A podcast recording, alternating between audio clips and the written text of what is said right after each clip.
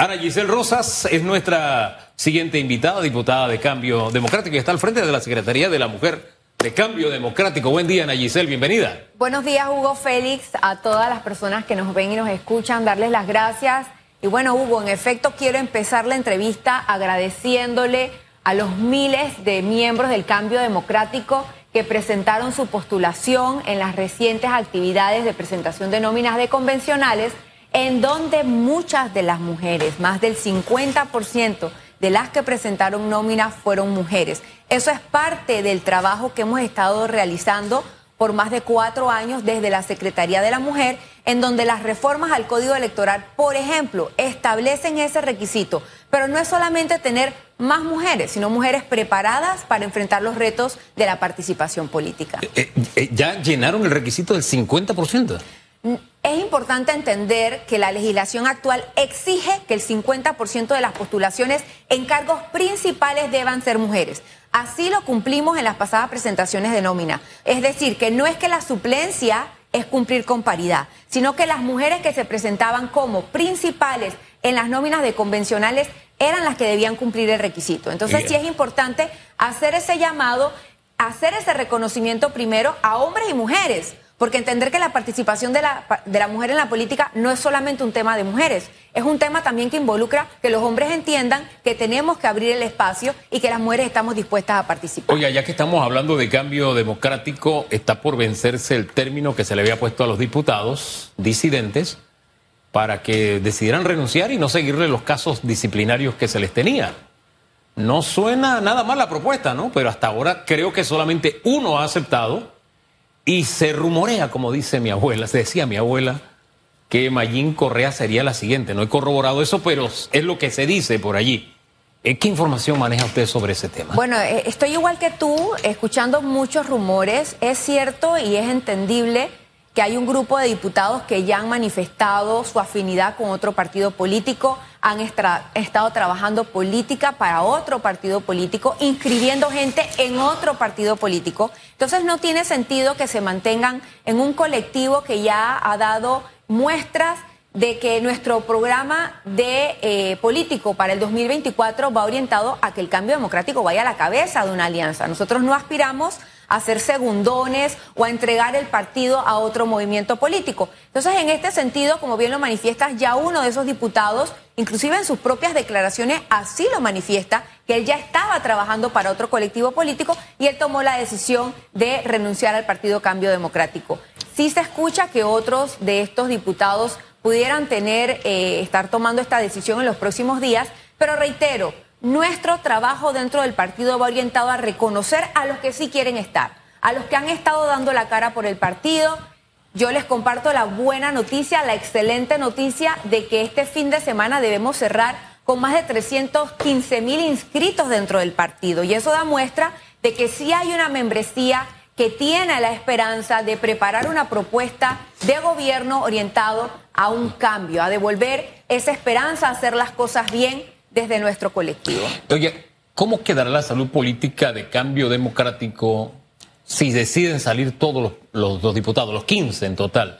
Y se, lo, pregunto, y se lo pregunto por lo siguiente, le voy a argumentar para conocer su respuesta. Mire, yo me he encontrado con políticos en malls.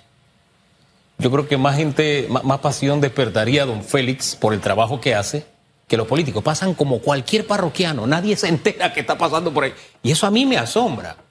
Porque en Panamá, por lo general, la política es netamente local. Es decir, el líder nacional descansa en los hombros de los líderes locales. Y evidentemente los diputados tienen un liderazgo local, algunos comprobados por mucho tiempo, otros de reciente data. ¿Ustedes han evaluado ese, ese tema? Y fíjense que he dicho que me he encontrado con ellos y no he dicho ningún nombre en particular. Este, pero ellos saben quiénes son. Más de uno han sido. No despiertan, pero el menor oleaje nadie los mira, nadie los saluda. No es el escenario ese preparado que usted va a traer los medios que llevan la gente y que, ah, fulano presidente. No, no, no, no. Es cuando andan como cualquier eh, parroquiano y pasan por cualquier parroquiano. ¿Ustedes han medido cómo quedaría la salud política de cambio democrático con esta jugada? Claro que sí, y eso es parte pues del mensaje que estamos compartiendo y que se ve reflejado en la cantidad de nóminas presentadas para convencionales inclusive en circuitos en donde están estos diputados en estos momentos. Sea, nóminas de líderes naturales comunitarios aspirantes a tomar pues la batuta del partido en esos circuitos y que han demostrado con las presentaciones ordenadas de estas nóminas que sí tienen un liderazgo también. Aquel liderazgo, Hugo, es participativo. Nuestro partido le abre la puerta a todo el que quiera contribuir y al que quiera aportar.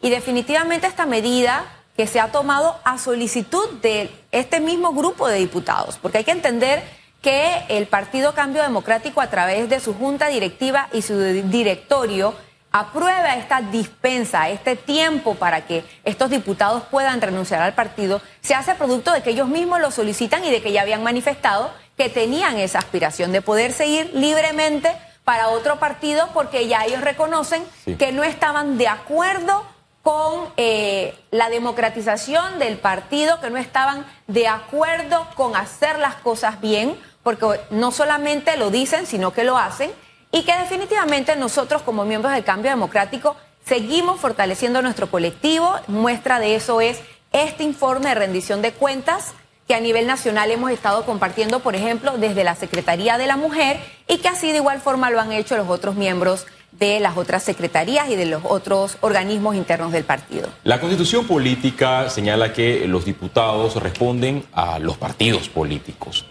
esta bancada de cambio democrático podría ser desmantelada en lo que queda de este periodo gubernamental.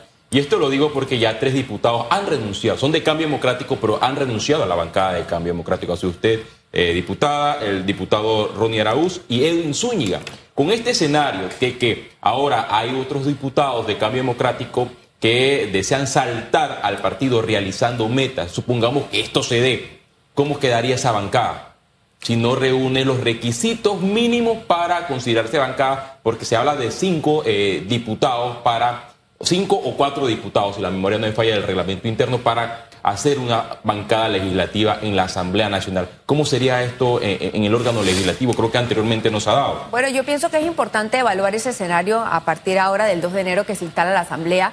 Importante aclarar que a pesar de que nosotros tres presentamos nuestra renuncia a la bancada, no fue aceptada. O sea, nosotros no nos permitieron excluirnos de la bancada de cambio democrático, a pesar de que no formamos parte de ninguna de las decisiones, negociaciones, transacciones que se realizan desde esa bancada, precisamente porque no estábamos de acuerdo con la forma eh, conveniente con la que ese grupo se maneja con el gobierno PRD, con el grupo que dirige la Asamblea en estos momentos. Entonces, sí es importante entender que a partir del 2 de enero, y considerando, como bien lo menciona Hugo, que faltan dos días para que puedan tomar la decisión aquellos diputados que quieran formar parte de otro colectivo, habría que evaluar la nueva conformación de esa bancada, porque ya uno de esos diputados que dio el salto manifestó que su aspiración es que el partido RM tenga su propia bancada. Ahora bien, el tema es que, según Constitución, él representa a Cambio Democrático porque fue electo por Cambio Democrático.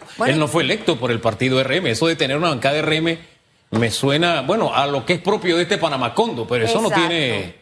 Es que ahí te das cuenta, Hugo, que el objetivo de este grupo no es un, un objetivo país, no hay una visión de país, es más del qué hay para mí, qué hay para resolverme yo, qué hay para llevar eh, prebendas a, a mi circuito, a mi comunidad, y no por una visión de país. Es la posición más cómoda. Nosotros tres que nos hemos mantenido en una línea de partido, en una línea orientada precisamente a fortalecer el colectivo, a motivar a la membresía, a ser coherente con lo que hacemos y lo que decimos, hemos tomado la decisión más difícil, pero es la decisión correcta. Y ese es el mensaje que le mandamos a toda nuestra membresía. Reitero que se han mantenido leales a la línea del partido, que estamos trabajando en fortalecer, en seguir inscribiendo, en presentar nuestras postulaciones para las distintas nóminas.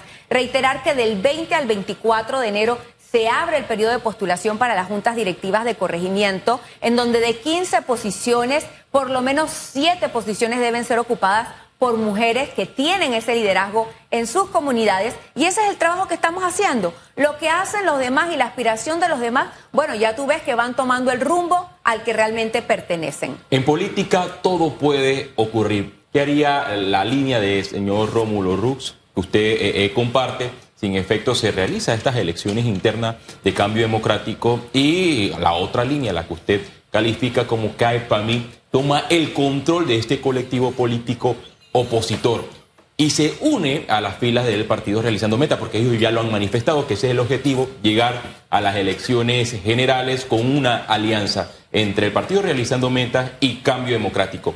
Si esa fórmula se da, ¿qué haría la facción del señor eh, Rómulo Rux? ¿Compartiría esa ideología política o renunciaría o tomaría otra alianza con otro colectivo político. No sé si ustedes ya han evaluado esta situación política. Mira, nosotros tenemos más de dos años de estar enfrentando distintos procesos eh, que no tienen asidero jurídico. El último, el más reciente, fue precisamente la presentación de una solicitud al Tribunal Electoral de una convención extraordinaria para elegir una junta directiva provisional, pidiendo unas elecciones ahora para el mes de enero, cuando ya el Tribunal Electoral ha aprobado y ha corroborado que las elecciones para los convencionales van a ser el 19 de marzo. Entonces, esto da muestra de la desesperación que durante los últimos dos años este grupo ha llevado adelante tratando precisamente de fraccionar y de dividir el colectivo. Las aspiraciones de todos son válidas y yo pienso que todos los miembros del cambio democrático que tengan una aspiración legítima tienen todo el derecho de presentar su aspiración y su postulación. Sin embargo, lo que no es correcto y en lo que no estamos de acuerdo es que se trate de debilitar el colectivo como un mecanismo para fortalecer otro proyecto político. Y eso es lo que nosotros como miembros del cambio democrático hemos manifestado y por eso respaldamos la postura de Rómulo Rux. Las elecciones para convencionales van a ser el 19 de marzo y yo te puedo mencionar que se han presentado más de 1.700 nómenas a convencionales, la gran mayoría apoyando a la línea política de Rómulo Rux, porque uno va conociendo en las distintas áreas más o menos cómo va la orientación. Así que yo aspiro a que el 19 de marzo la mayoría de los convencionales que salgan electos sigamos respaldando ese proyecto rumbo al 2024 con un cambio democrático a la cabeza de una alianza presidencial que precisamente le devuelva la esperanza a nuestro país. Ahora, salgamos de la cajita de cambio democrático y hablemos del país. El tema minera Panamá. ¿Cómo lo observa usted? Con gran preocupación, Hugo, estuve escuchando parte de la entrevista anterior y reconozco la importancia de eh, visibilizar que son 40 mil empleos directos que se están poniendo en riesgo. Siento que el, equipo de gobierno, indistintamente de la aspiración real y correcta, justa, de que la empresa eh, cumpliera con pagar un rédito adicional al país en atención a las ganancias que ellos tienen, eh, ese proceso de negociación no fue lo suficientemente transparente. Es decir, la población desconoce realmente qué fue lo que pasó ahí. Nosotros en la Asamblea, por ejemplo, de manera oficial, no manejamos mayor información que la que ustedes nos comparten en los medios de comunicación. Entonces, eso es muy delicado porque estamos, estamos hablando del 5% del PIB de nuestro país a través de los ingresos que brinda esta, esta explotación minera. Entonces sí es importante y siento que uno de los primeros aspectos a evaluar al instalarse la asamblea el próximo 2 de enero va a tener que ver cómo colaboramos, cómo incidimos en que este proceso de negociación se retome y de alguna forma le demos una estabilidad. El país requiere inversión, tanto gubernamental como privada para reactivar la economía. Uno de los flagelos más grandes que estamos sufriendo este mes de diciembre es el desempleo. Lo vemos en los robos. Ayer vimos que a plena luz del día se metieron unos ladrones en una tienda por departamentos y ahí como, como si no pasara nada. Entonces, hemos perdido ya eh, de alguna forma la tranquilidad, la seguridad de, nuestro país y más en estas fechas. Así que sí es un llamado de atención importante que siento que todos los partidos, todos los grupos políticos, inclusive la empresa privada, tenemos que ver cómo colaboramos en que este proceso eh, de negociación avance. Si se llega a un acuerdo entre el Estado panameño y Minera Panamá, como es un, una ley que debe pasar por la Asamblea Nacional, por la Comisión de Economía y Finanzas, los diputados deben jugar un rol de fiscalizar y analizar el contenido de dicho contrato ley. ¿Cuál es ese papel que debe jugar el órgano legislativo tomando en cuenta que esta ley eh, de Minera Panamá inició en el año 97 y en su momento contó con el respaldo de la mayoría de, de los legisladores? Y llama la atención que los legisladores que le dieron el espaldarazo a esa ley, hoy critican el contenido de la ley y uno de ellos es el actual presidente de la República, Laurentino Cortizo. Bueno, es que eso es precisamente parte de lo que comentábamos, la necesidad de que nosotros como políticos que en estos momentos estamos tomando decisiones seamos coherentes con, entre lo que hacemos y lo que decimos. Sí es importante entender que estamos frente a la posibilidad real de que un mayor ingreso eh, eh, llegue a los panameños. Lamentablemente a veces estos recursos que se pagan por estos contratos millonarios, multimillonarios, no llegan a los circuitos como los míos. O sea, nosotros no vemos en el oriente chiricano la diferencia entre que si Minera Panamá le pague 5 millones o 10 millones o 20 millones más al Estado, porque no se distribuyen bien los ingresos del Estado. Entonces sí es importante entender que la Asamblea jugará un papel fundamental, pero previo a que este contrato llegue a la Asamblea, sí pienso que nosotros como diputados debimos haber estado más al tanto de qué era lo que estaba pasando.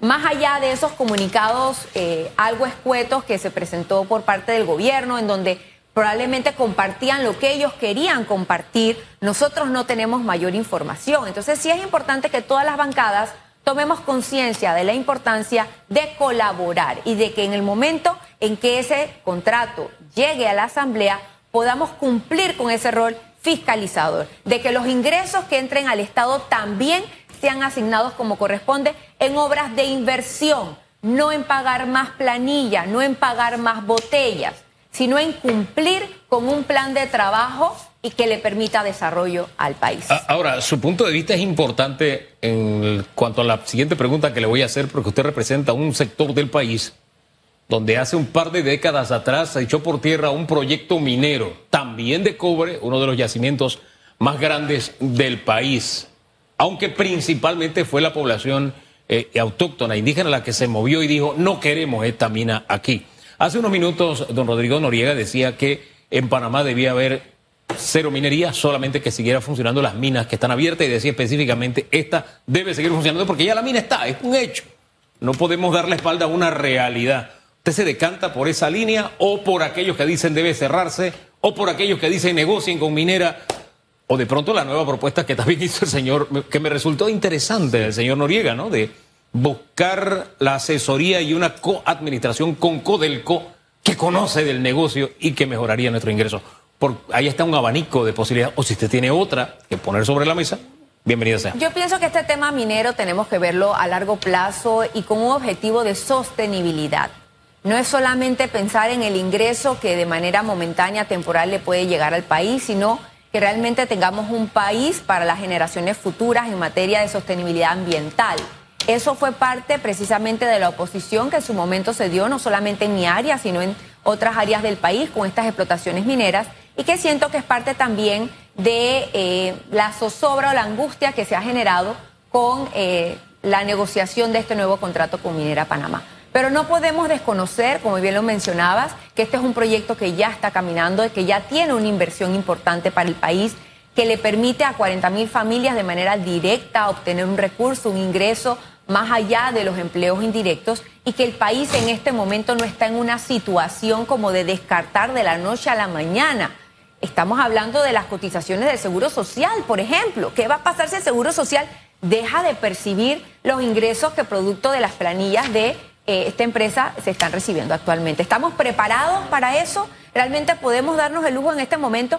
Pero sí pienso que a futuro nosotros tenemos que tener claro que Panamá es un país pequeño, en donde sus recursos naturales son un fundamento precisamente para seguirnos eh, ofreciendo al mundo como un puente, como una localidad turística inclusive, y no podemos poner eso en riesgo, eh, producto de lo que vaya a entrar a las arcas del Estado por un, un periodo de tiempo breve. Entonces sí pienso que a largo plazo eh, las nuevas proyectos deben ser eh, mucho mejor observados, precisamente cumpliendo los objetivos de sostenibilidad, pero actualmente no podemos tirar por la borda ya la inversión hecha y que sí debe constituirse en un rédito mayor al país. Se ha cuestionado la falta de transparencia en esta, negociación y esta semana tuvimos la participación también aquí en Radiografía del presidente del Partido Panameñista, José Isabel Blandón, que debido a la opacidad de la negociación, él le recomienda al presidente Laurentino Cortizo abrir el compás para invitar a todos los actores eh, económicos y políticos para analizar el tema minera Panamá. No sé si usted comparte esta recomendación para buscar una mejor salida en la negociación. Claro que sí, yo coincido. Yo, eh, mi fundamento político está basado en la transparencia. Yo les estoy presentando hoy, por ejemplo, un documento que habla sobre el trabajo que estamos haciendo. Si nosotros como líderes no estamos dispuestos a compartir la información, entonces no estamos haciendo bien nuestro trabajo. Estamos hablando de un contrato que es fundamental para el crecimiento de nuestro país, entendiendo el porcentaje del PIB que está siendo comprometido. Y desde enero de este año se nos dijo que ya todo estaba pactado, todo estaba arreglado y no se dijo más nada. Entonces nos confiamos tal vez en que efectivamente era así para que cinco días antes de la culminación de la fecha tope para la firma del contrato nos dijeran, ajo, no estamos tan preparados como pensábamos. Nosotros en la Asamblea estuvimos desde el mes de julio, por ejemplo, muy pendientes de cuándo iba a llegar este contrato a la Asamblea y así lo cuestionábamos y no había mayor respuesta. Entonces sí, reconozco que ha habido una falta de comunicación, una falta de transparencia y que el pueblo en estos momentos exige también conocer con mayor detalle los puntos y las comas de este contrato, porque se pudiera pensar, se pudiera prestar a una interpretación de que lo que se está negociando en el mismo no necesariamente es como nos los quieren vender, en el mejor interés del país sino en el mejor interés de aquellos que tal vez están negociando. Hombre, yo creo que sí se nos dijo más, se nos dijo que faltaban puntos y comas. No se me olvida eso. ¿Cómo va el contrato? Faltan puntos y comas. Eso va para la Asamblea en marzo. Abril a más tardar. Bueno, mire la sorpresa, fin de año. Gracias por habernos acompañado esta mañana, Ana Giselle Rosas. Gracias a ustedes. Feliz Navidad para todos y reiterarles a partir del 20 de enero la apertura para las postulaciones de las juntas directivas de nuestro partido Cambio Democrático. Este es un anuncio político no pagado. Pausa y regresamos.